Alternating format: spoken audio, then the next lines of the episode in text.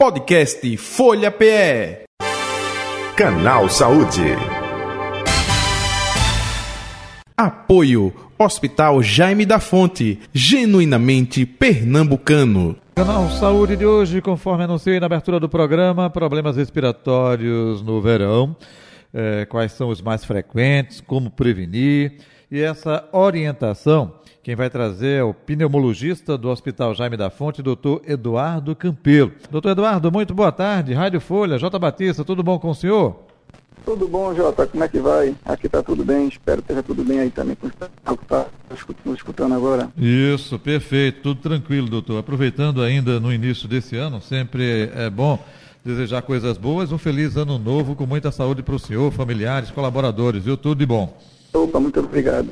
Doutor Eduardo, vamos falar desses problemas respiratórios. Até eu estava, quando eu perdi contato com o senhor, olha, se fala muito problemas respiratórios no inverno, aí dificuldade, clima frio. Opa, mas no verão tem também é, poeira, é, temperatura elevada, é, em várias faixas etárias, né? crianças que mais sentem, idosos também. O que a gente pode passar nesse contexto com relação a esses problemas respiratórios no verão?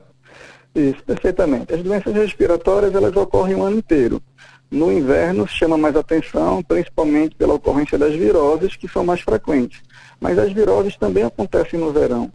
É, no verão a gente vê também muita aglomeração de pessoas, muitas vezes até pelo calor, as pessoas fogem, vão passear no shopping center, em algum local climatizado, e aí começa a ter aglomeração de gente, e aumenta também um pouco a circulação de vírus nesse período. Além disso, o próprio clima seco e essa mudança brusca de temperatura, a pessoa que está lá naquele calor forte, naquele solzão, e de repente ela entra num, clima, clima, num ambiente climatizado, essa mudança de temperatura ela também pode causar ressecamento nas vias aéreas, pode aumentar a produção de secreção por conta disso, e aí vem a tosse, vem os sintomas respiratórios. Então, lembrando que doença respiratória ocorre o ano inteiro, as viroses também acontecem o ano inteiro e a gente não pode negligenciar isso no período do verão até para poder ter saúde e conseguir aproveitar bem, né? Perfeito. Doutor, agora eu vou é, lhe fazer uma pergunta e até eu peço a sua colaboração no sentido da explicação. Porque quando a gente vivenciou o auge né, da Covid-19 aqui, aí é a preocupação muito grande, olha, é, pode ter problema respiratório, aquela situação toda que nós vivenciamos. Agora melhorou por conta da vacinação. Mas mesmo assim, a gente tem um acréscimo, não é? No final do ano passado mesmo, agora, algumas semanas, o número de pessoas com constatação da Covid. É, e muita gente diz assim: não, eu não estou com Covid, estou com gripe. Estou é, é, tendo sintoma, mas é leve. A gente pode fazer essa comparação sobre eh, dificuldade respiratória, no tema que o senhor está abordando, também com esse link, não é? Eh, esse viés da Covid-19. Os sintomas se assemelham, doutor? Bom, com certeza, né? A Covid, ela deu uma melhorada, na, assim, a pandemia como um todo melhorou, né? Depois do, do advento da vacinação. Uhum. Além disso, com a própria evolução, é uma tendência natural dos vírus eles se tornarem um pouco menos agressivos. Uhum. E é mais ou menos o que a gente está passando agora. Claro que eventualmente pode surgir uma cepa mais agressiva de Covid e voltar a causar aquele problema todo que a gente passou há pouco tempo. Mas os sintomas, de uma forma geral, eles são muito parecidos. Pelo sintoma, não tem como você diferenciar se é Covid ou não é. Entendi. No início da pandemia, era muito comum a gente ver as pessoas com anosmia. Então, quando tinha anosmia, já acendia um alerta que provavelmente era um Covid. Mas certeza só com teste. E agora que essas cepas atuais não causam com a mesma frequência anosmia, a gente ainda vê um caso ou outro, mas é uma coisa bem mais rara. Então, não tem como diferenciar. Ô, ô doutor, até aproveitando, desculpe aí a pergunta de um leigo, o que é asnomia? Desculpa, não entendi sua pergunta. A, a, a, o que o senhor disse é, com pacientes com. É, as... anosmia. anosmia. Anosmia é quando ele não consegue perceber o cheiro das coisas. Hum. Era aquele problema que a gente via no início das pessoas tentarem sentir o cheiro e não conseguiam. Entendi, perfeito. Então é importante passar isso para o nosso ouvinte. Agora, perfeito. doutor, é, quem é, tem outras complicações no momento como esse também é, tem agravado a situação? Por exemplo, quem já tem problema respiratório, não é? E agora é, enfrenta esse é, clima seco. Quem tem asma, por exemplo, e agora enfrenta esse clima seco. tem é, agravado essa situação? Tem? Com certeza. Quem já tem doença respiratória tem que, mais do que qualquer outra pessoa, redobrar os cuidados. Então, manter as medicações que faz uso em dia, não deixar de tomar, não esquecer de tomar. Tem muita gente, a gente vê muito isso no paciente asmático. O paciente asmático é aquela pessoa que ele, quando tem uma crise, ele se desespera, acha que vai morrer, e aí começa a tratar, começa a melhorar, uhum. e termina que muitas vezes abandona o tratamento e volta e meia ele chega para a gente novamente com uma exacerbação, às vezes, bem importante. Com a crise, não é como se diz? Com a né? crise, exatamente. Uhum. Então, o importante é manter um acompanhamento.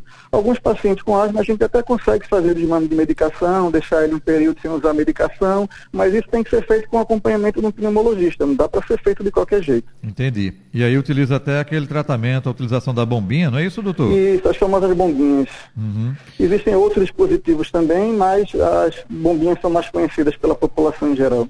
Entendi. No período de chuva, a gente é, sabe que existe, por exemplo, problema eh, de alergia. Eita, é o mofo que está na parede do apartamento que chove, bate a água ali e isso causa problema.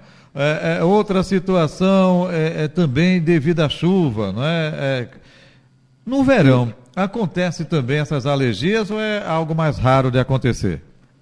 Com certeza acontece também. No inverno, como você mesmo acabou de falar, esses são problemas mais comuns, mas eles não podem ser negligenciados no verão. Uhum. Lembrando que no verão também chove, tá? E além disso, a gente tem um clima mais quente. E esse clima quente, ele pode causar algumas pessoas mais suscetíveis a exacerbação dos sintomas. Além disso, tem a mudança de temperatura que a gente até já conversou um pouco sobre ela. A pessoa que procura um clima mais frio, por exemplo, um ambiente com ar-condicionado, e também algumas pessoas que são mais suscetíveis podem predispor alguma crise por conta dessa mudança de temperatura. Entendi. O, o doutor, e além da pessoa, claro, é, a gente sempre tem uma preocupação com quem está no início da vida, ou seja, bebês, crianças, e também a preocupação com quem está na terceira idade, não é? Porque eh, são mais sensíveis. É isso? Isso, com certeza. Essas pessoas também precisam ter uma atenção redobrada, tá? principalmente os idosos e mais frágeis, e crianças, muitas vezes, no início da vida, ainda não se expôs à maioria dos vírus, então estão mais predispostos a pegar essas infecções, pegar gripes, pegar resfriados, então terminam que têm sintomas com mais frequência. Às vezes essas gripes podem ser graves e podem trazer complicações, algumas vezes até fatais. Entendi. É, doutor Eduardo Campelo, outro detalhe também, tem é, pessoas que têm fibrose pulmonar. É, isso é, fica mais agravado com essa situação que nós estamos vivenciando. O que é fibrose pulmonar, hein? Bom, fibrose pulmonar é uma doença crônica, existem vários tipos de fibrose, várias coisas diferentes que podem causar fibrose, mas de uma forma geral é como se uma parte do pulmão ela ficar, formando cicatrizes e ela não consegue mais fazer a troca gasosa adequadamente. Lembrando que quando a gente respira, o oxigênio tem que ser extraído da atmosfera e jogado para dentro do nosso sangue. E o gás carbônico tem que ser retirado do sangue e jogado de volta para a atmosfera. Quem faz esse papel é o pulmão. Então, as pessoas com fibrose têm dificuldade para fazer esse processo. Então, elas tendem a cansar com mais facilidade e, às vezes, até um, um, uma exacerbação que seria leve em qualquer outra pessoa, um resfriado qualquer, por exemplo, nessas pessoas com fibrose, dependendo da gravidade da fibrose, pode ser bem grave. E, e mesmo nesse período agora também de clima seco, de verão, de quintura, é, também pode ser acometida, não pode? Pode sim, com certeza. Uhum. Doutor, é, outras é, situações crônicas é a famosa DPOC. É diferente da sim. fibrose, é? Sim, sim, é diferente. O DPOC é uma doença que ela é composta basicamente por duas vertentes. A gente tem um processo de bronquite, que vai ter uma inflamação nos brônquios, um acúmulo de secreção, e a gente tem um enfisema que são, a grosso modo, para a população em geral entender, como se fossem bolhas que vão se formando no pulmão. E também, nessas áreas, a gente não vai ter a troca gasosa. E o paciente com DPOC, ele termina que vai sofrendo ainda com aprisionamento de ar. Que é que é isso? O ar vai entrando no pulmão e nessas áreas emfisematosas ele vai ficando preso e tem, o corpo tem dificuldade de colocar para fora. Então, essas áreas vão crescendo, essas bolhas vão crescendo e vão impedindo as áreas sadias do pulmão de fazer a respiração adequadamente. Então são doenças diferentes, mas que causam também tosse, falta de ar. Entendi. Doutor, outro detalhe também, tem muita gente que tem o famoso desvio de septo nasal, né? E numa situação como essa de calor, eu acho que aliado ao nervosismo, é, é, enfim, a reação de momento é de ficar um pouco até mesmo em pânico com a dificuldade de, de respirar. É, o que é recomendado para quem tem justamente essa, esse complicador, hein? Bom, quem tem um desvio de septo, na, na verdade, desvio de septo ele é presente em grande parte da população. A maioria das pessoas tem um desvio leve que não chegam a causar sintomas e a maioria, inclusive, nem sabe que tem.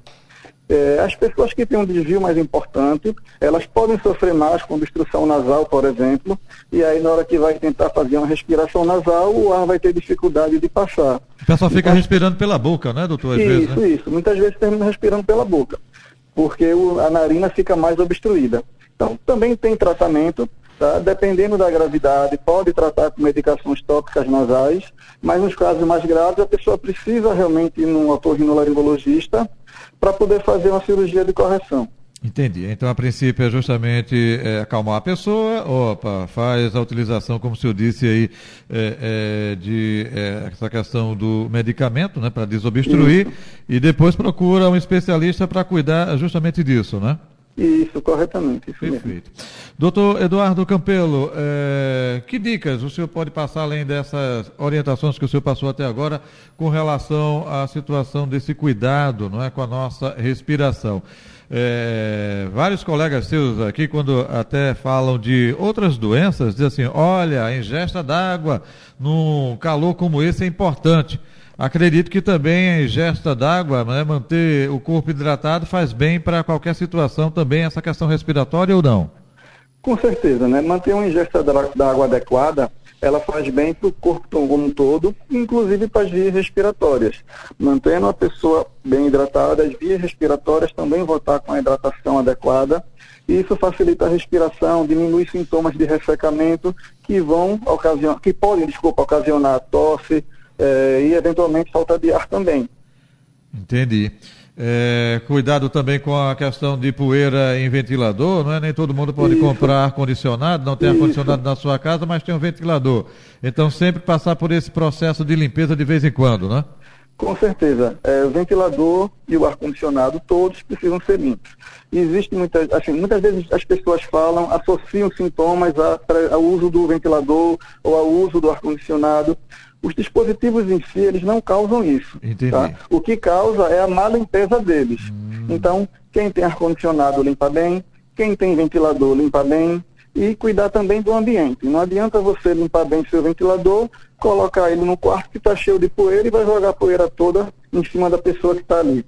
Então tem que ter o cuidado tanto com o ambiente quanto com os instrumentos que trazem um pouco de conforto para a gente. Perfeito. Ainda dentro, ainda dentro desse aspecto aí de ambiente, opa, tem muita gente que cria um cachorrinho em casa, um gatinho, os pets. Também se faz é, um certo cuidado com relação a pelos de animais?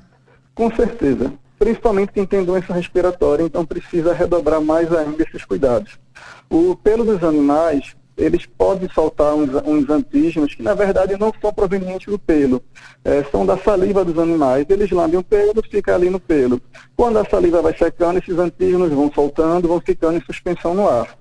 E as pessoas terminam respirando isso daí.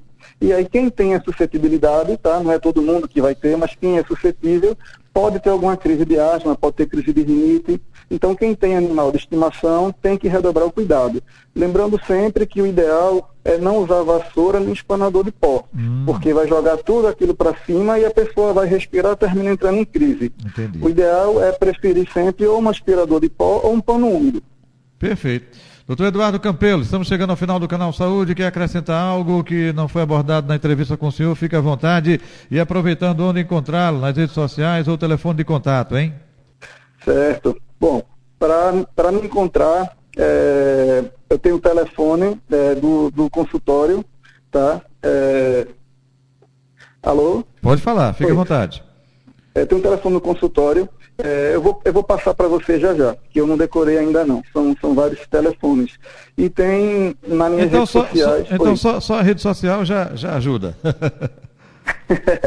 Bom, pela minha rede social, é doutor, Edu, doutor underline Eduardo Campelo. Lá conseguem me achar. Lá tem contato dos meus consultórios também. Tá? É, e queria dizer às pessoas que mantenham a saúde em dia, pratiquem na medida do possível atividade física, bebam bastante água. Quem já tem alguma doença crônica, mantenha as medicações que faz uso, até para a gente poder conseguir aproveitar bem o verão. Perfeito. Então, repetindo o endereço aí das suas redes sociais, DR Underline Eduardo Campelo, não é isso? Isso. Perfeito. Doutor Eduardo Campelo, saúde e paz mais uma vez, tudo de bom, gratidão, um abraço, até o próximo encontro. Obrigado, Jota, até a próxima. Um abraço aí para todo mundo e um abraço aí para a população. Idem, doutor Eduardo Campelo, é pneumologista do Hospital Jaime da Fonte, nosso convidado de hoje do canal Saúde, que vai ficando por aqui. Podcast Folha PE. Canal Saúde. Apoio Hospital Jaime da Fonte, genuinamente pernambucano.